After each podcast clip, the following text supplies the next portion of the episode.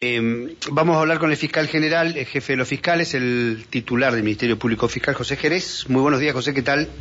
¿Qué tal, Nico? ¿Cómo estás? Eh, un saludo a la audiencia y especialmente a tu equipo de trabajo. Muy bien.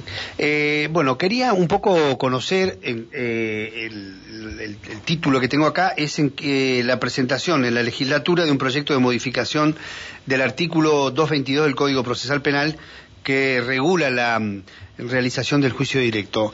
Eh, ¿En qué contexto se hace esto y por qué? Y, bueno, explicar un poco a la, a la ciudadanía, ¿qué es el artículo 222? Bueno, esto es una iniciativa que surge del uh -huh. Consejo de Prevención del Delito de la ciudad de San Martín de los Andes, por eso en el día de ayer el proyecto lo presentó el Ministerio Público con la con, con el intendente uh -huh. eh, en representación de las vecinas y los vecinos de, de San Martín de los Andes. Eh, yo siempre digo, explico que hay dos clases de hechos así rápidamente para que la audiencia entienda. Por un lado están los hechos graves que afectan por, por sí solo el interés general, despiertan, digamos, a la sociedad el ánimo de que esos delitos no solo se investiguen, sino que sean sancionados eh, en atención a la gravedad, como por ejemplo los femicidios.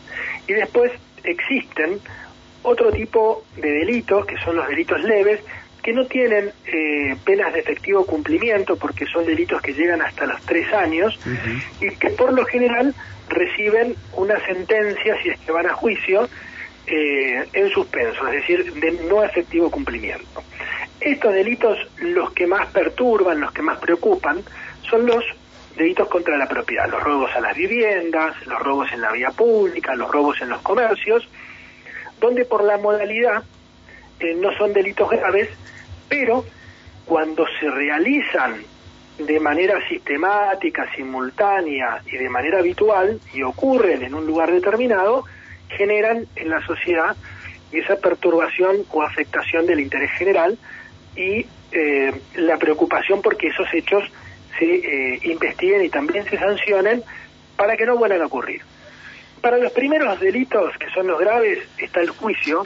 El legislador previó como herramienta de abordaje, de canalización, el juicio común eh, y el juicio por jurado, ¿no? Uh -huh. Para los otros delitos, que son por lo general que se cometen de manera flagrante, para que se entienda con el ladrón agarrado con la mano en la masa, uh -huh. eh, previó el juicio directo, que es un juicio o un sistema o un proceso que le permite al fiscal rápidamente obtener ir a juicio y obtener una condena. ¿Por qué digo obtener una, una condena con este optimismo?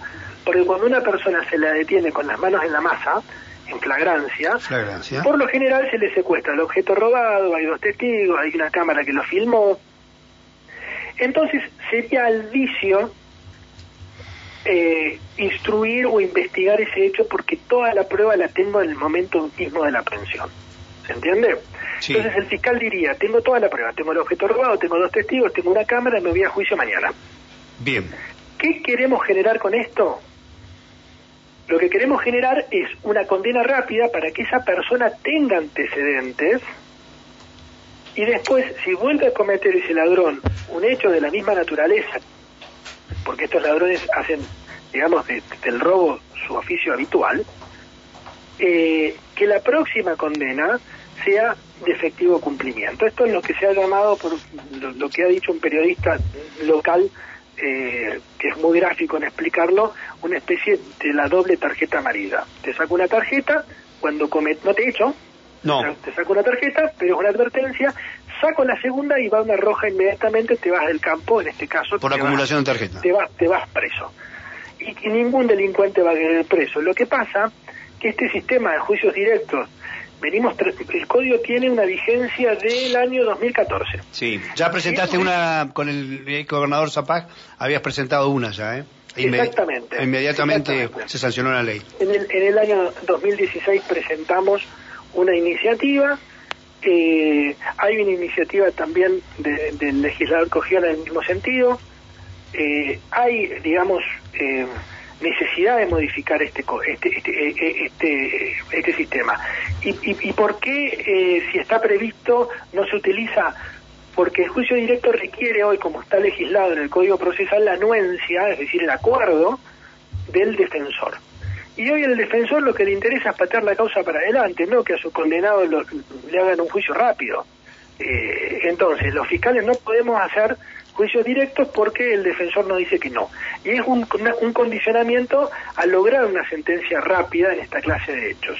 Lo que estamos nosotros propiciando es que sea facultativo del Ministerio Público Fiscal ir al juicio directo y no tengamos que pedir eh, la, conformidad a la defensa.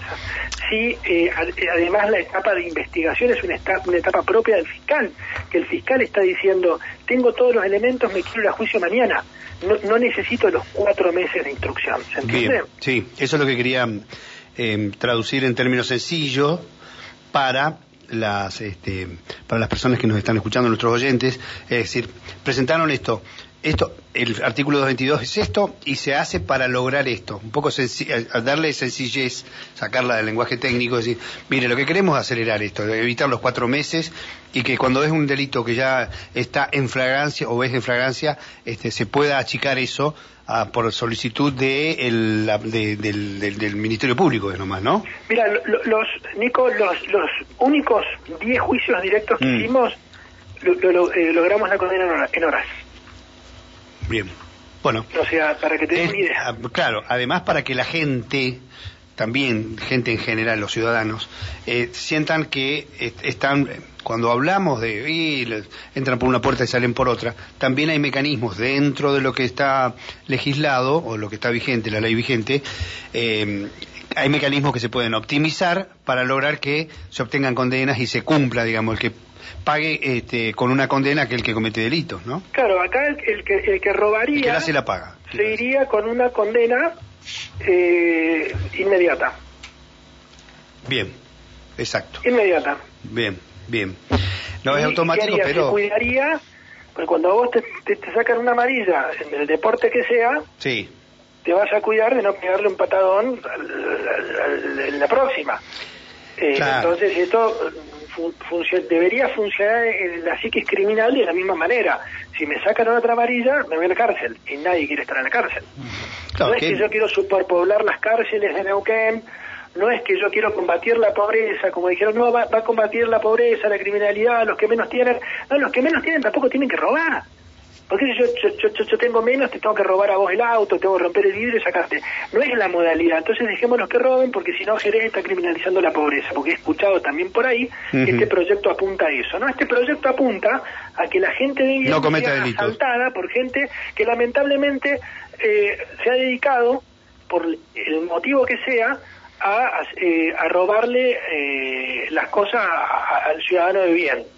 Entonces, que se deje robar, este, este proyecto apunta a que deje robar y que eh, se, se busque un trabajo genuino.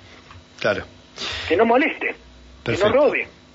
Sí, este, en realidad es a, porque la gente aprende también, ¿no? Cuando la justicia se aplica, la gente aprende que no se tiene que hacer ciertas cosas, que la sabe, pero bueno, no las cumple como... Absolutamente.